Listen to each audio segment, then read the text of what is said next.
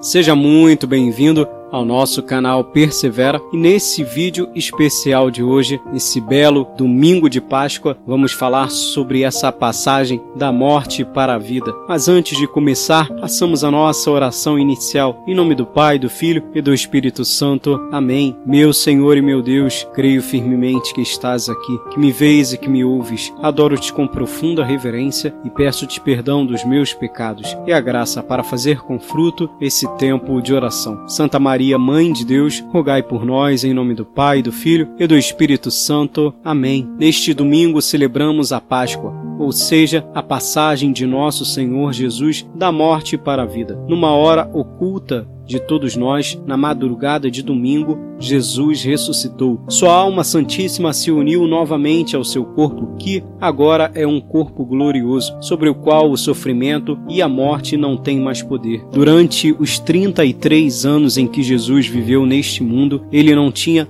um corpo glorioso. Por isso, quando ele estava em Nazaré, não estava em Jerusalém. Quando ele estava falando com Pedro, não estava falando com João e etc. Jesus, sendo Deus, tinha o poder para isso, mas quis viver como homem em tudo igual a nós, exceto no pecado. Agora, com a ressurreição, o seu corpo possui também propriedades divinas, podendo estar em vários lugares ao mesmo tempo, atravessar portas e outras coisas, como nos narram os evangelhos. Por conta disso, apesar de Jesus ressuscitado estar no céu glorioso, ele está também em nosso meio e, em particular, em nosso coração. Vale ressaltar que existe uma presença de Jesus que é particularmente especial. Jesus está presente fisicamente no Santíssimo Sacramento da Eucaristia, do mesmo modo como ele está no céu, está na Eucaristia, corpo, sangue, alma e divindade. O Senhor, que prometeu que ficaria conosco todos os dias até o fim dos tempos, está com o seu coração pulsando de amor por nós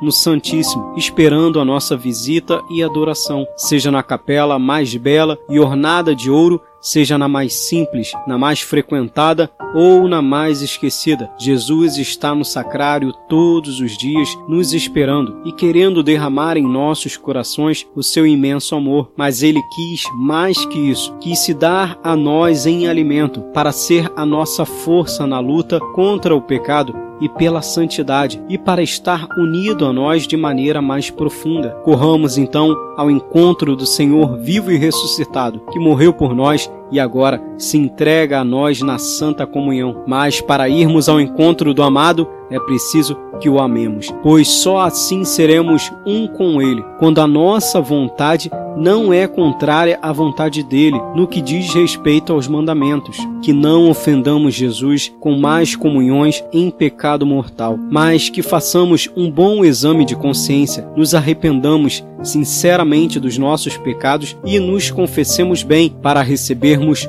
o doce amigo da alma. Amém? Esse foi o nosso programa de hoje. Curta e compartilha e se inscreva no nosso canal no YouTube. Nos segue pelas redes sociais e pelos aplicativos de áudio, Deezer, Spotify, entre outros. Uma santa semana, feliz Páscoa e não se esqueça, hein? Persevera!